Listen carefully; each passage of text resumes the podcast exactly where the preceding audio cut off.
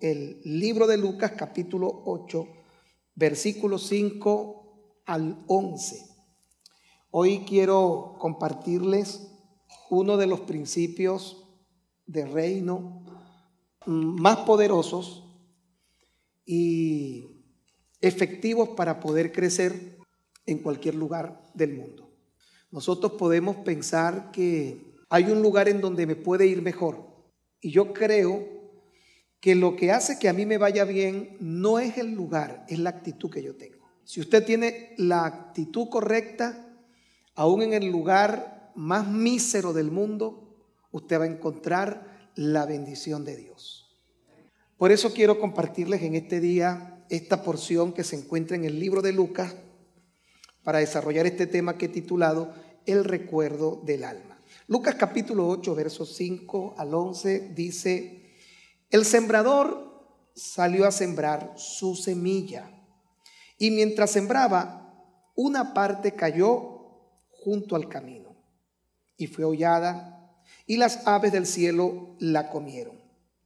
Otra parte cayó sobre la piedra y nacida se secó porque no tenía humedad. Otra parte cayó entre espinos y los espinos que nacieron juntamente con ella la ahogaron. Y otra parte cayó en buena tierra y nació y llevó fruto a ciento por uno. ¿Sabe lo que significa ciento por uno? Que por una semilla de cualquier fruto se produjo cien. La Biblia habla del 30 por 1, del 60 por 1 y en el mejor de los casos, el 100 por 1. Dice, y sus discípulos le preguntaron diciendo, ¿qué significa esta parábola? Y él le dijo, a vosotros os he dado a conocer los misterios del reino de Dios, pero a los otros, es decir, los que no eran discípulos, esos misterios del reino de Dios se les dio por parábolas. Quiero que tenga en su mente la palabra misterio ese término pareciera que habla de algo oculto, algo que no está a la disposición de la comprensión. Por eso es un misterio, algo que no se puede entender a simple vista. Y Jesús decía que a sus discípulos les fue dado el conocer esos misterios, pero a los que no eran sus discípulos, Él les hablaba por parábola para conservar el misterio. Para que viendo no vean, mire qué interesante. Y finalmente dice, para que oyendo no entiendan. El verso 11 concluye y dice, esta pues es la parábola. La semilla es la palabra de Dios. Es interesante hablar acerca de las parábolas porque tal cual lo está diciendo Jesús, las parábolas eran historias en donde habían mensajes codificados, en donde había muchas informaciones misteriosas y no misteriosas porque tuvieran que ver con lo paranormal, sino porque no estaba al conocimiento inmediato de quien podía escuchar una parábola. Era una historia y generalmente Jesús decía, el reino de los cielos es semejante a... Y Jesús comienza a relatar una historia. Y la gente cuando lo escuchaba no percibía sino eso, una historia. Pero detrás de esa historia habían misterios escondidos, habían verdades que Jesús quería que la gente no entendiera, que se quedara como un misterio, pero para los discípulos esas verdades fueran decodificadas y ellos pudieran entenderlo. Jesús explicó solamente dos parábolas. Y esas dos parábolas no están a la libre interpretación de nadie, sino que Jesús aclaró y dijo, este es el significado. Y una de esas parábolas precisamente es esta, la parábola del sembrador, donde Jesús comienza aclarando y dice, para que no haya ningún tipo de presunción, ya está clarificada. La semilla es la palabra de Dios. Qué importante es la palabra de Dios entonces entre nosotros, ¿no? Usted va a ver que muchas personas piden dinero en las iglesias usando la terminología de una semilla, diciendo, si usted trae una semilla, pero la semilla nunca fue explicada como dinero. Jesús dio claridad y dijo que la semilla no está sujeta a la interpretación de nadie. Jesús dijo, la semilla es, punto, la palabra de Dios. Y qué importante cuando yo entiendo la trascendencia y el poder de la palabra. Yo estoy compartiendo en esta hora la palabra de Dios. Y la palabra de Dios es tan trascendental que dice la Biblia que el mundo que nosotros vemos, eche una mirada a su alrededor, mire, todo lo que usted observa fue hecho de lo que no se veía. De tal manera que la palabra tiene un poder creativo. Dice la Biblia que por la palabra el mundo fue hecho.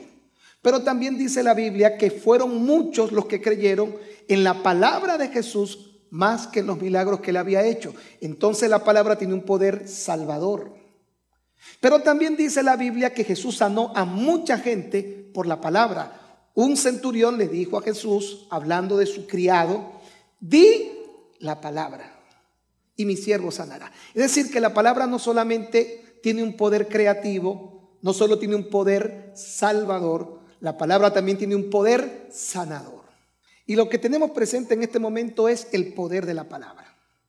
¿Qué tan importante puede ser la palabra? Que puede crear efectos increíbles en nuestra vida solamente cuando yo tengo la posibilidad de reconocer la importancia que tiene la palabra en medio nuestro. Porque lo único que transforma es la palabra de Dios. Lo único que da vida es la palabra de Dios. Lo único que sana es la palabra de Dios. Lo único que salva es la palabra de Dios. La palabra de Dios tiene mucho, mucho poder contenido en sí. En el principio era la palabra.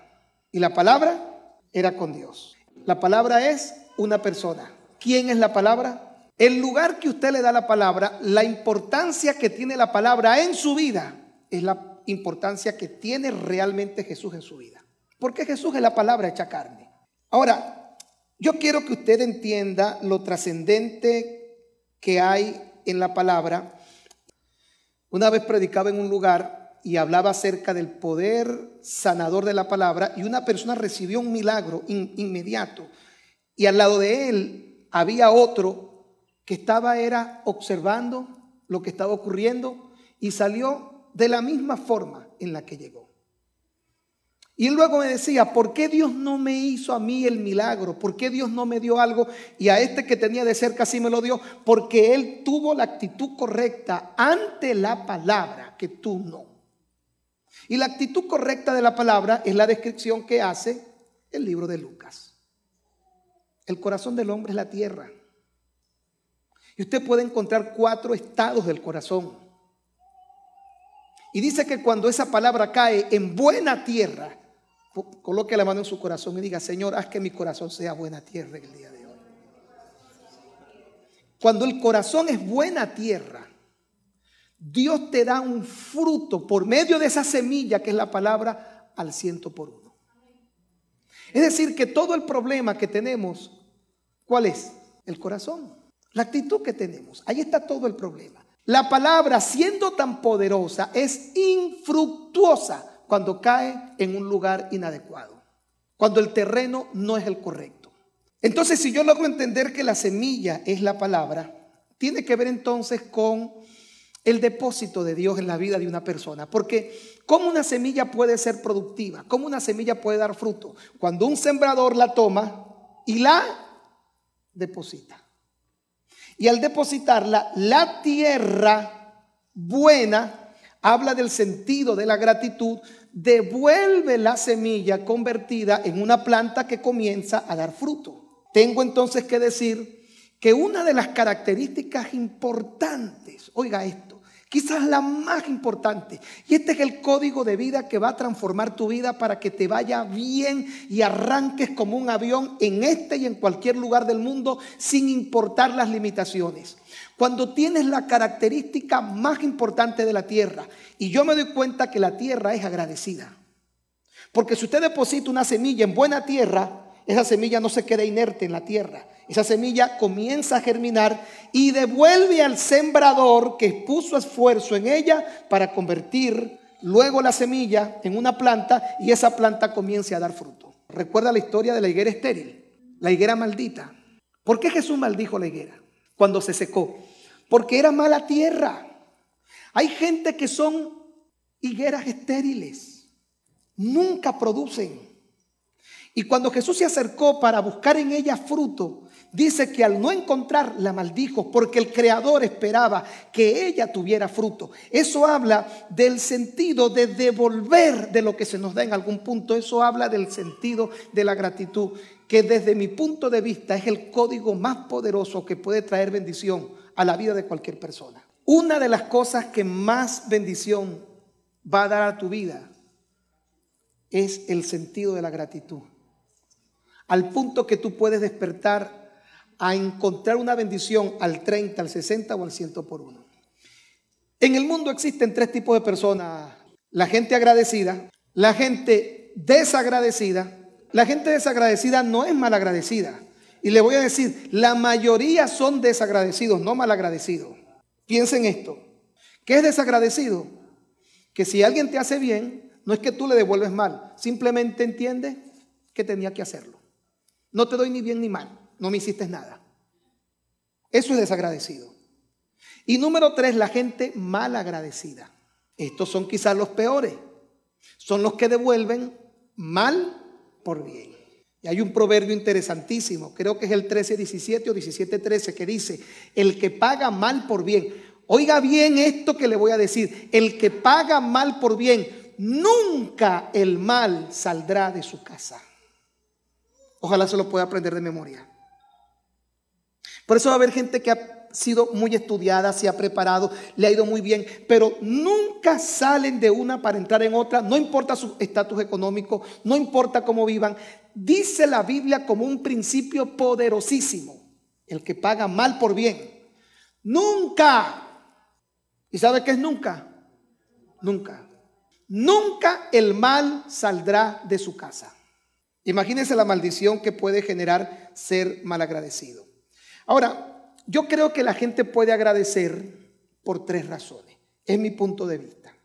La primera, por gentileza. Hay gente que da gracias simplemente que porque es un acto de gentileza. Es una enseñanza que recibió como ser una persona educada. Dice gracias por gentileza, por cortesía. Está la otra forma de ser agradecido, por hipocresía. Es más, hay gente que da gracias, no, no solamente por hipocresía, sino hasta con, con ironía. ¿No, ¿No has visto nunca ese tipo de reacción de gratitud que, gracias, oíste, gracias? Mira, préstame unos zapatos. Ah, es que no puedo. Gracias, gracias. Y no es que le está dando gracias porque es que no le prestaron los zapatos, sino que esa, esa palabra gracias fue una expresión de ironía. Y la gratitud por hipocresía es la que usa una persona cuando dice gracias y realmente no lo siente. Eh, realmente no es una sensación. Porque entonces aquí viene el poder entender qué es ser agradecido en realidad. Para que una persona pueda definir que este código de vida le ha sido revelado y al serle revelado ha comenzado a caminar bajo esta sombra de bendición, tiene que entender que la gratitud se compone de varios aspectos esenciales. Uno, la verdadera gratitud, cuando no es un acto de gentileza o de hipocresía, es gratitud real, genuina y sincera porque se siente. Aquí uno como que siente algo. La verdadera gratitud es algo que se siente, se siente acá. Sobre todo porque esa persona puede llegar a pensar que no merecía que hicieran algo por él. Y como no lo merecía, le da tanto sentimiento, incluso lo, lo, hace hasta con pena y dice, gracias, gracias, no lo merecía. Segundo, se dice. Tercero, se expresa. Pero oiga el factor más poderoso de la gratitud. El más poderoso de todo. Se siente, se dice, se expresa de alguna forma, pero lo cuarto es lo más importante. Se recuerda. La persona agradecida nunca olvida. Por eso es que yo titulé el mensaje El recuerdo del alma. Porque el que está agradecido nunca olvida. Los años pueden pasar y esa persona jamás olvida lo que hicieron por él. Las personas pueden caer en el terreno de la ingratitud, de ser una persona mal agradecida o desagradecida por una sola causa, olvida. Y el que olvida nunca podrá agradecer. ¿Qué es lo que lleva a una persona que cuando es niño y no sabe cruzar la calle, no se sabe amarrar los zapatos, no sabe escribir, Cuando crece y se ve más grande que la mamá o que el papá, se ve más fuerte, menosprecia esta persona que se le olvidó que aunque hoy sí se amarra los zapatos solo, aunque hoy puede cruzar la calle solo, se le olvidó que cuando no podía caminar, alguien lo cargó. Se le olvidó que cuando no se sabía amarrar los zapatos, muchos se lo amarraron. Pero el que olvida jamás podrá ser agradecido. Ni con un papá, ni con una mamá, ni con una persona, ni con Dios. Porque ese es el problema más grande que impide que Dios pueda derramar sobre nosotros todas las bendiciones a un corazón real y genuinamente agradecido. La capacidad de recordar. Porque por naturaleza, es nuestra naturaleza. Olvidar, es, es nuestra naturaleza. Tenemos un problema con el tiempo y es que olvidamos con facilidad todo lo que nos ha pasado bueno y pareciera ser que únicamente vivimos el momento en la expectativa de lo que queremos, pero se nos olvida el camino por el que Dios nos trajo. Por ejemplo, el caso de Israel. Dios lo sacó de casa de servidumbre de la tierra de Egipto y lo llevó hasta el Mar Rojo. En el Mar Rojo empezaron a pelear con Dios porque se les había olvidado que Dios los había sacado de Egipto como esclavos y ahora los había liberado. Y frente al nuevo problema que tenían, no se acordaban. O, no es que no se acordaban, es que tenían la memoria tan corta para recordar que el Dios que los sacó de Egipto los había llevado hasta el lugar en donde se encontraban ahora. ¿Y sabe qué empezaron a decir ellos? ¿Para qué nos trajiste aquí? No habían sepulcros en Egipto. Ahora vamos a morir en el desierto. Y yo cuando leo eso en el capítulo 14 de Éxodo, digo, Dios mío, pero qué gente tan malvada. Dios los acaba de liberar de sus enemigos. Acaba de romper el yugo de esclavitud que tenían. Y como ahora tienen un nuevo problema, se les olvida. Y empiezan a pelear con Dios. Y empiezan a pelear con Moisés. Y buscaron piedras para matar a Moisés a peñonazo limpio. ¿Sabe por qué querían matar a Moisés? Porque decían, tú eres culpable de habernos traído hasta aquí. Recientemente habían visto 10 milagros, 10 señales que Dios había hecho. Y ya se le habían olvidado. ¿Y qué hace Dios? Le dice a Moisés, ¿por qué clamas a mí? Extiende tu vara y di a los hijos de Israel que marchen. El mar se abrió y ellos comenzaron a pasar por en medio en seco. Y cuando llegan al otro lado, describe la escritura que las mujeres tomaron los panderos y salieron brincando, danzando, cantando. Y entonces después de cantar, danzar y brincar, le dio sed. Pues ¿sabe algo que da sed? Bailar y brincar. Y vieron ahí un agua. Ay, mira, vamos a tomar agua. Y se acercan y llevan un poquito a la boca. La Biblia llama ese lugar las aguas amargas de Mara. Y cuando probaron lo amargo, dijeron, ¿por qué Dios nos trajo hasta aquí? ¿Y para qué nos hizo cruzar el, el mar? Y empezaron otra vez a pelear con Moisés y querían apedrearlo otra vez. Dios mío, te sacaron de casa de servidumbre. Te abrieron el mar rojo. Y Dios le dice a Moisés, mira Moisés, agarra y corta unas palmeras, córtalas y tíralas al mar, tíralas al agua. Y la tiraron y agarraron y el agua se puso dulce. Tremendo milagro. Y entonces después que estaban contentos, le dijeron a Moisés, tenemos hambre, ¿qué vamos a comer? Ya tenemos un día en el desierto. Mire, Dios les dio comida de ángeles. Yo no sé si los ángeles comen, pero la Biblia dice que el maná era comida de ángeles. ¿Usted sabe lo que significa comer la comida de ángeles?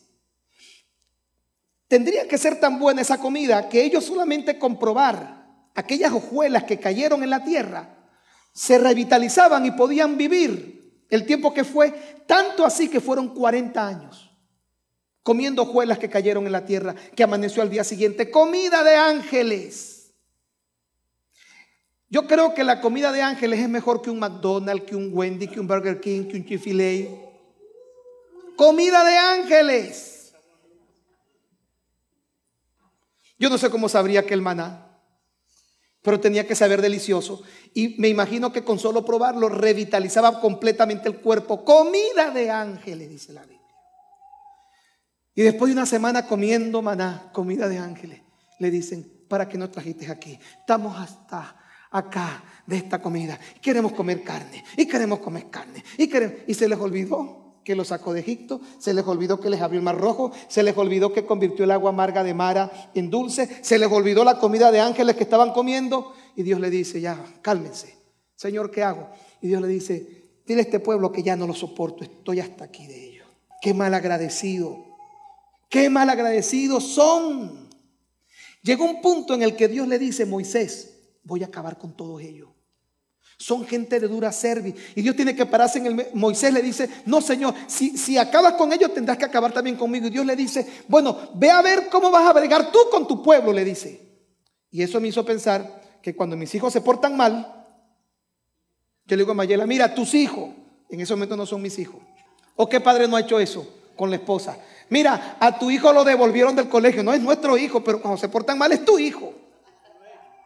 Dios que estaba tan molesto que le dice a Moisés, tu pueblo. No, ese no era el pueblo de Moisés, era el pueblo de Dios. Mira tu pueblo.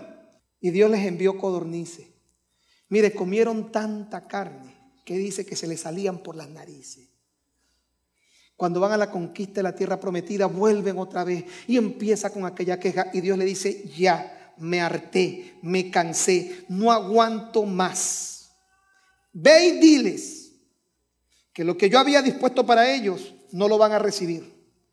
40 días estuvieron revisando la tierra prometida, el lugar que yo les había prometido, en donde comerían leche de la eh, tierra, perdón, de la que emana eh, leche y miel, tierra buena. Las frutas, las uvas, las tenían que cargar dos personas. Imagínense lo bueno de aquella tierra. Y Dios le dice, ya, no los aguanto. Esta gente es mala, son malagradecidos, olvidan con tanta facilidad. Y como fueron 40 días, los que ellos estuvieron reconociendo la tierra, les voy a dar días por año.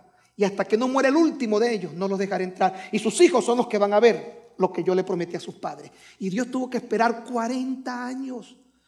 Amados, hay gente estancada en el tiempo, esperando años sin ver la bendición de Dios, porque tienen un corazón tan duro y tan mal agradecido que se les olvida que es verdad, a lo mejor las cosas hoy no están saliendo bien, pero acuérdate que ayer Dios te dio la victoria y antier te dio otra victoria y Dios te sacó de tierra dura, de servidumbre y hoy estás vivo. Hay más razones para agradecer que las que puedan haber para quejarse cuando la gente tiene ese corazón.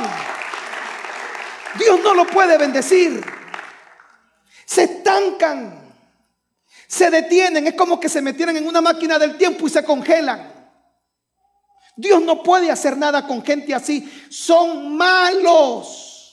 No porque hayan matado, no porque hayan robado. Son malos porque no manejan el código de la abundancia, del crecimiento, de la bendición. El código de la gratitud. Es como esa tierra que comienza a relatar el pasaje que les leí. Tierra de piedras, tierra de espino, tierra que está junto al camino. Ya llegó el momento de cambiar la posición de nuestro corazón y empezar a darle gracias a Dios por todo. Mire, hoy es el día que usted tiene que levantar sus miradas al cielo, voltear hacia atrás y decirle gracias Señor porque tú has sido bueno conmigo. No tengo todo lo que quisiera, pero tengo todo lo que tú me has dado para poderte dar gracias el día de hoy. Dele gracias al Señor por lo bueno y maravilloso que le ha sido con usted. Dios nunca podrá bendecir un corazón en esa condición. Jamás. Y por eso hay gente que está detenida en el tiempo.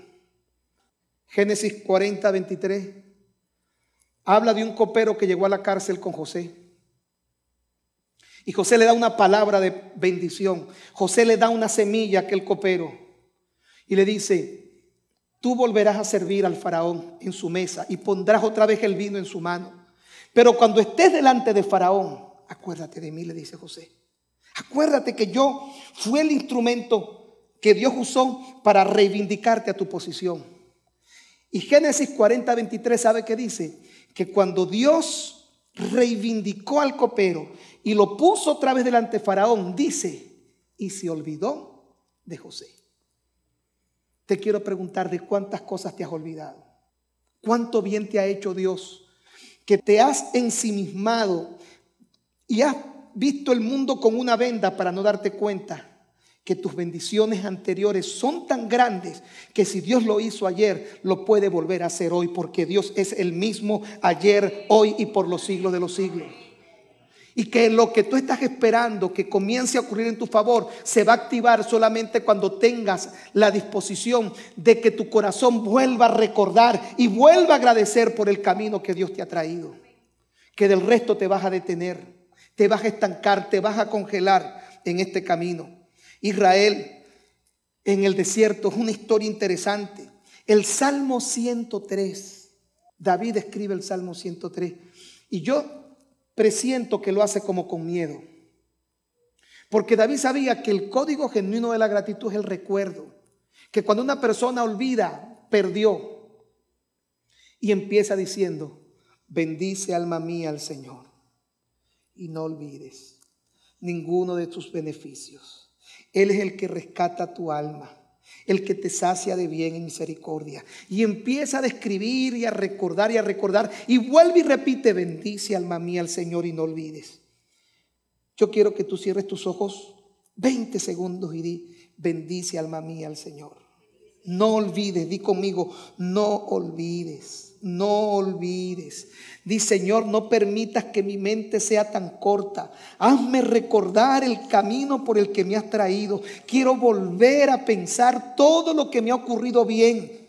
Todo el bien que me has dado, diga conmigo, no olvides. Háblate a ti mismo. No olvides, Gustavo. No olvides, fulano, como tú te llames. Di, no puedes olvidar todos sus beneficios. Porque aquí viene la gran sorpresa. Nosotros calificamos a la gente buena o mala por los aspectos morales de su vida. Es decir, alguien es bueno o es malo porque roba, porque mata, porque miente, y ciertamente eso tiene que ver con maldad. Pero en la perspectiva de Dios, la maldad no está determinada única y exclusivamente a robar y a matar. En la perspectiva de Dios, el ser malo que es equivalente a ser vil, la vileza tiene que ver con la condición que está por debajo del grado cero de la condición moral del ser humano. Vil. Es decir, este, este es el piso de lo más abajo que usted puede eh, pararse. Vil en la perspectiva bíblica es algo que está más abajo del piso sobre el cual tú estás parado. Eso es vileza. Y Dios mira como vileza y como maldad, no necesariamente a la gente que roba y que mata, que obviamente ya eso es malo, sino a la gente malagradecida. Voy a leerles rápidamente para entrar al tercer y último punto, el libro de Isaías capítulo 5, del verso 1 en adelante, encontramos esto. Ahora cantaré por mi amado el cantar de mi amado a su viña. Diga conmigo, yo soy la viña. ¿Qué es una viña? Es una tierra que produce uvas. Y Dios compara al hombre, en el caso bíblico, a Israel, en el caso nuestro, al hombre en general. Dios lo compara como una viña, una tierra sobre la cual Dios quiere depositar una semilla para traer bendición al 30, al 60 o al 100 por uno. Y Dios lo compara de esa forma, como una viña. Vea cómo dice, esa viña Dios la había cercado, es decir, le puso una protección para que nadie entrara. La despedregó, es decir, empezó a mejorarla. Plantó en ella vides escogidas, es decir, le dio lo mejor. No puso cualquier vid, sino que puso vides escogidas. Edificó en, en medio de ella una torre. La torre era vigilancia para cuidarla. Y hecho en ella también un lagar, es decir, de donde se saca el vino. Vea lo que dice el verso 2 en la parte final. Y Dios esperaba que diese uvas. Y dio uvas, pero dio uvas amargas. Yo no sé a cuánto les ha tocado comerse un mango, una naranja, una mandarina, algo y cuando usted le mete el mordisco o lo va a probar, está amargo o está podrido o está mal. Y uno dice, ¿qué es esto? Está malo. Vea, Dios esperaba que diese uvas. Y claro que dio uvas. Pero las uvas que dio eran amargas. Ahora pues, vecinos de Jerusalén y varones de Judá, dice Dios, juzgad ustedes entre yo y mi viña. Verso 4.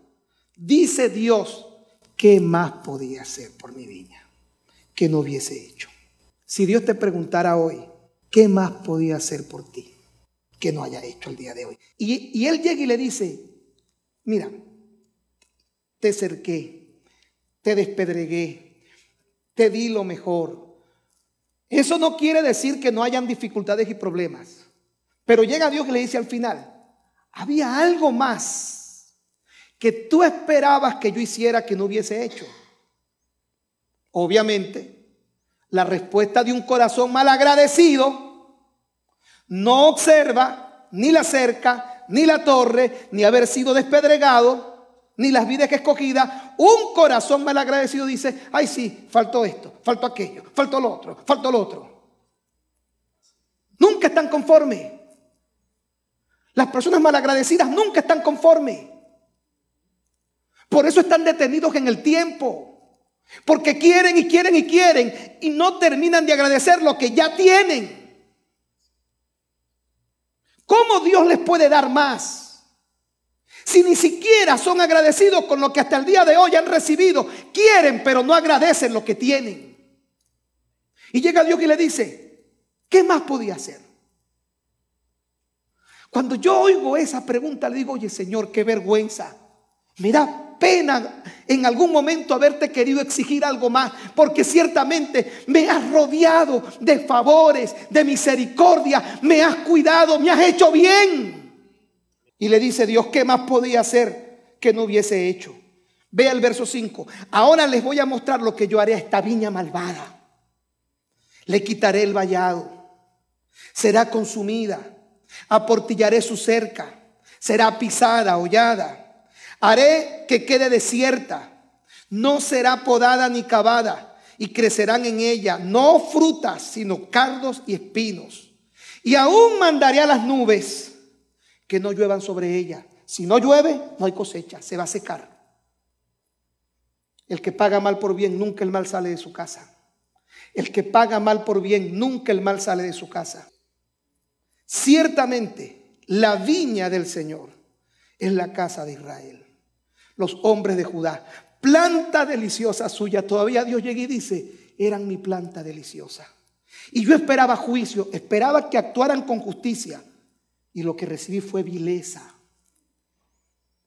Esperaba justicia. Y lo que escuché fue clamor, dame y dame y dame. ¿Y por qué? ¿Y por qué?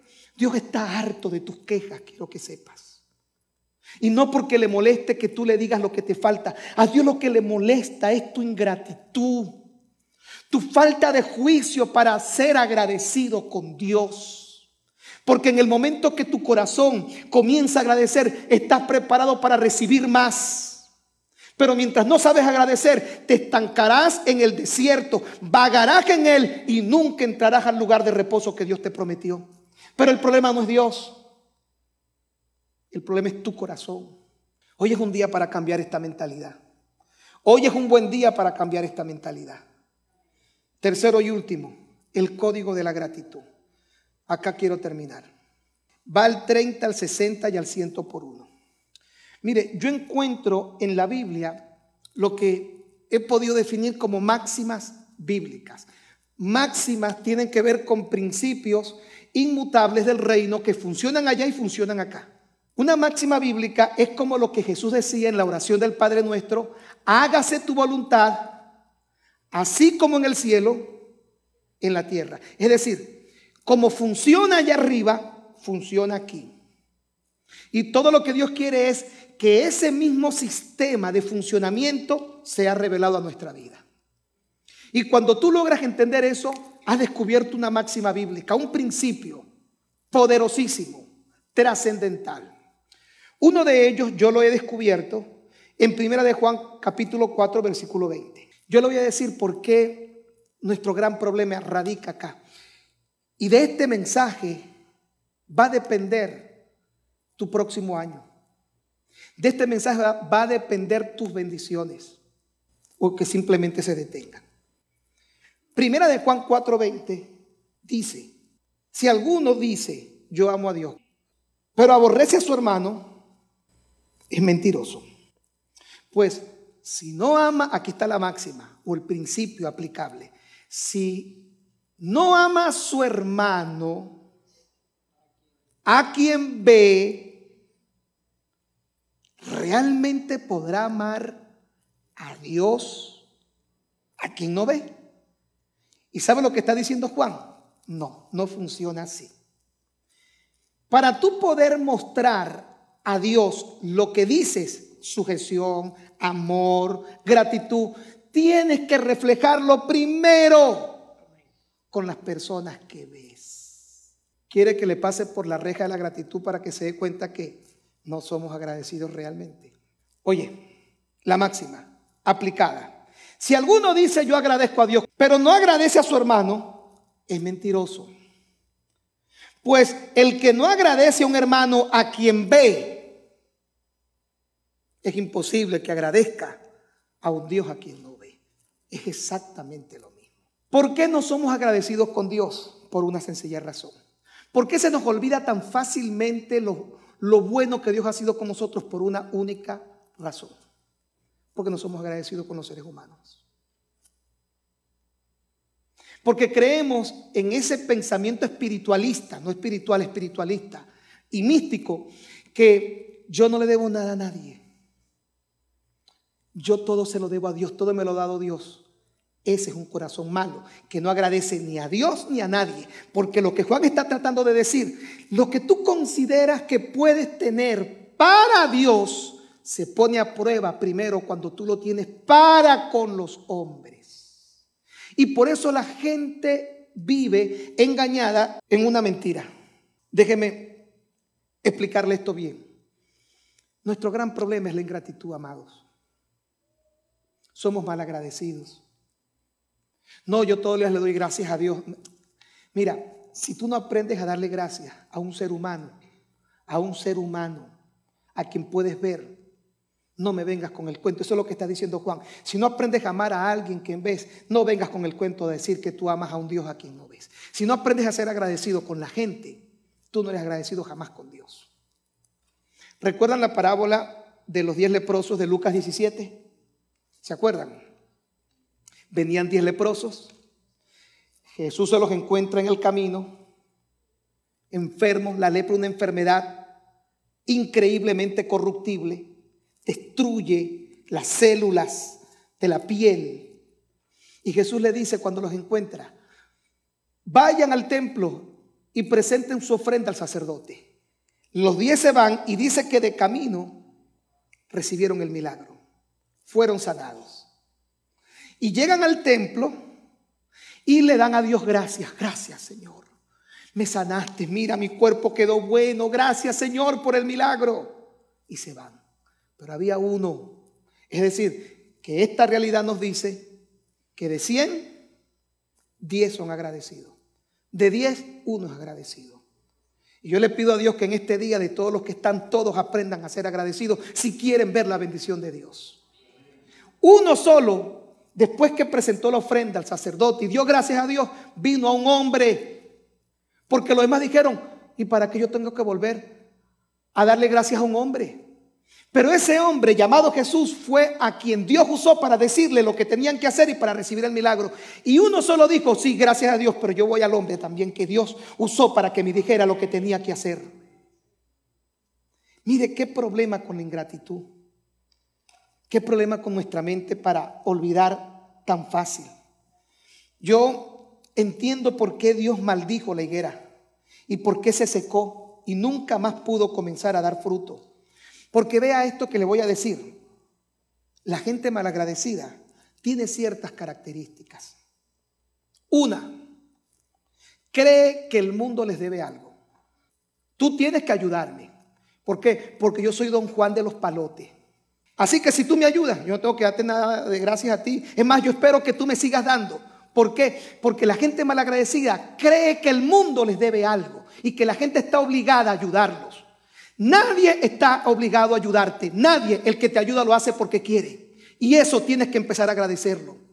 Esto es tan real que Jesús decía, cuando vayan a predicar, si alguien les da un vaso de agua fría, ahí va a haber recompensa. Imagínate cuando alguien te abre la puerta de tu casa, de su casa y te pone un plato de comida. Jesús decía, un vaso de agua fría es suficiente para comenzar a agradecer.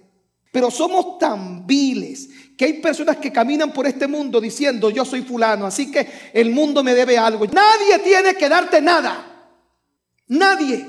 La gente malagradecida jamás mira al hombre, siempre en su hipocresía, porque su hipocresía mira a Dios. Eso es hipocresía. Cuando te abren la puerta, agradecelo. El que haga por ti algo, así sea insignificante, aprende a agradecerlo. Yo pienso en todo esto porque vea, la gente malagradecida piensa que el mundo les debe algo.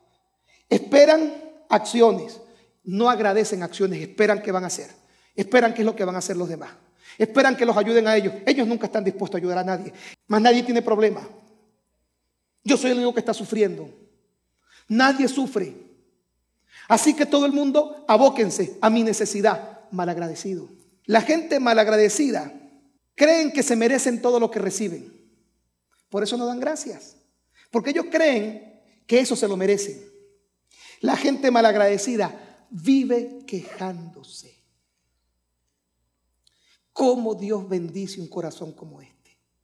La gente agradecida no olvida. Le voy a contar este testimonio finalmente. Nuestra iglesia en Venezuela llegó a crecer muchísimo, que yo no conocía a la gente. Creció mucho la iglesia.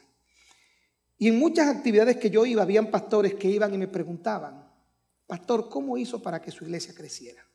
¿Por qué su iglesia creció tanto? Y yo le voy a decir cuál es mi apreciación. Un día, yo estaba durmiendo, vivía en Caujaro, rentaba una casita allí. Y a medianoche tuve uno de esos tratos de Dios que son inolvidables. ¿Y sabe qué me mostró el Señor? Me mostró la gratitud como un código que activa bendiciones, que activa abundancia y que hace fructífero a la persona. Y yo me acuerdo que yo comencé soñando antes de despertar y tener aquel momento tan especial. En el sueño comencé a ver a alguien que sembraba y tenía mucha cosecha. Y yo le decía al Señor y él me respondía, esa tierra habla de la gratitud que devuelve la cosecha, devuelve en cosecha cuando el sembrador siembra. De ahí saqué esta palabra. Y me acuerdo que yo me desperté y el Señor comenzó a decirme, si tú quieres ver mi bendición, aprende a ser agradecido.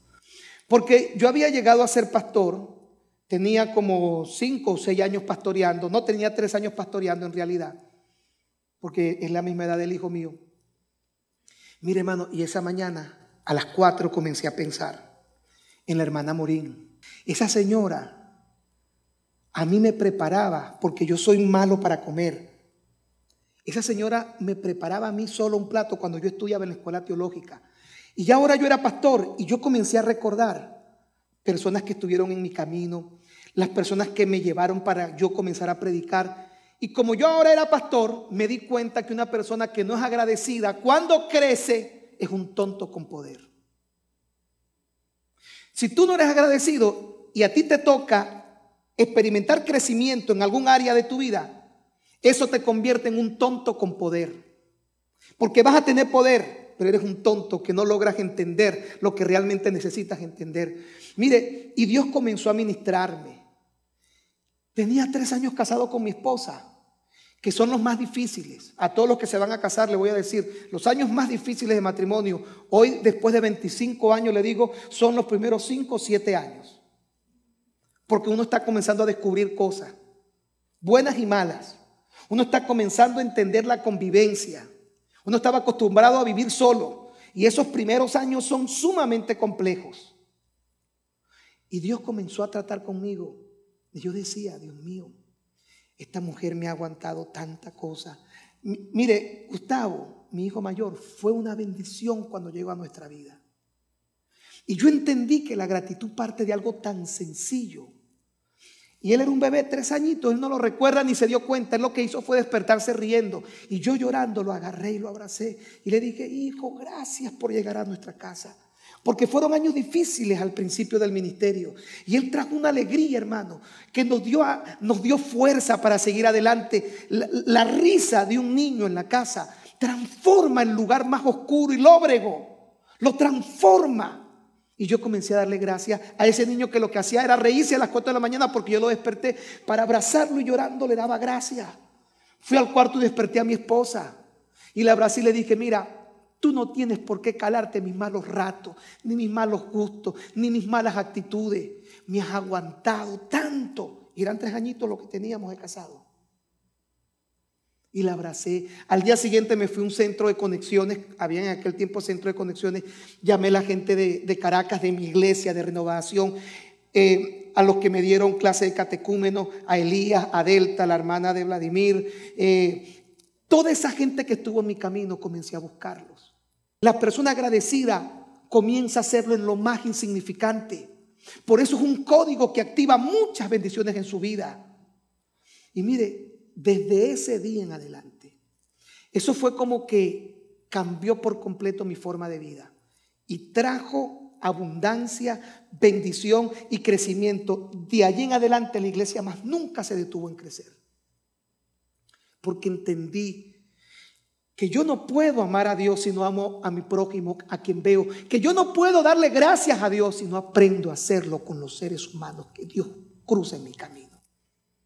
Un padre, un padre que ha hecho su labor de padre, que ha estado allí, que te ha escuchado. Una madre, yo siempre pienso todo lo que le costó a mi mamá para poder levantarnos como, como hijos.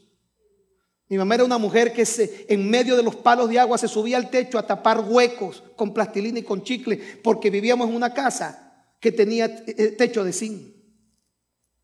Eso lo recuerdo y me di cuenta que cuando tú comienzas a tener una mente para recordar, se activa el sentido de la gratitud en tu corazón. El día que llegaste a este país, ¿cómo llegaste?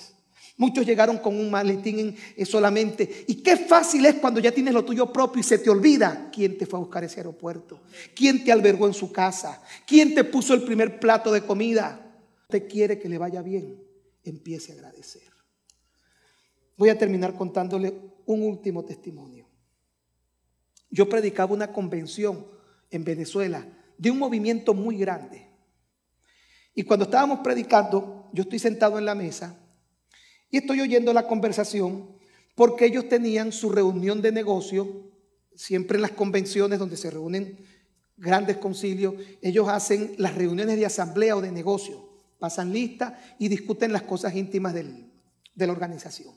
Yo era invitado, yo no podía estar en la reunión de negocio, yo era el predicador invitado para las plenarias, pero yo me sentaba en la mesa. Mientras estaba almorzando, creo que fue el día viernes, la reunión de negocio de ese movimiento, iba a ser el día sábado a las 3, había un muchacho al lado mío. Y yo escucho la conversación. Eran puros pastores. En las convenciones generalmente son puros pastores. Y parece ser que había un pastor que había hecho algo que no estaba bien. Parece que se había portado mal. Y entonces, el que estaba al lado mío sabía todo el cuento. Y habían otros que le decían, mañana en la reunión, en la, en la reunión de asamblea, tú vas a decir. Porque a él le tienen que quitar las credenciales y lo tienen que sacar de la iglesia. Y esto empezaban a decir. Y él decía, sí, sí, sí. Y entonces empezaban a anotar las cosas. Mira, acuérdate que hizo esto, y solo Iban a acribillar a un pastor. Y yo veía que el, hermano estaba escribiendo y decía, sí, muy animado, muy motivado. Claro que sí, vamos a hacerlo. Y yo no sé qué. Mire, yo no soy chismoso. Pero en un momento como eso, el oído se afina. Y yo estaba así. Wow. Pero nada que soltaban el nombre del hermano.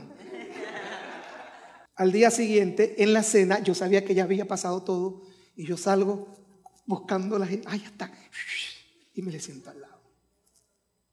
Mire, a quien estaban acribillando era el pobre muchacho.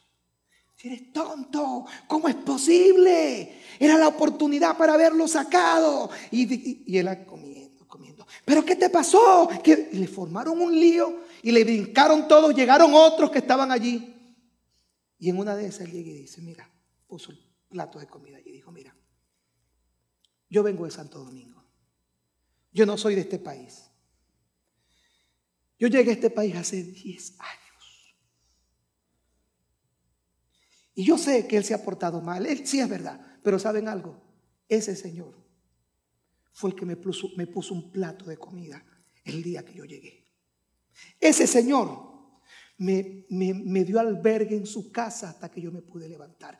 Ese Señor fue el que me presentó a esta organización para que yo estuviera aquí e hiciera lo que hago hoy. Si quieren destruirlo, destruyan ustedes. Yo no puedo olvidar lo que él hizo por mí.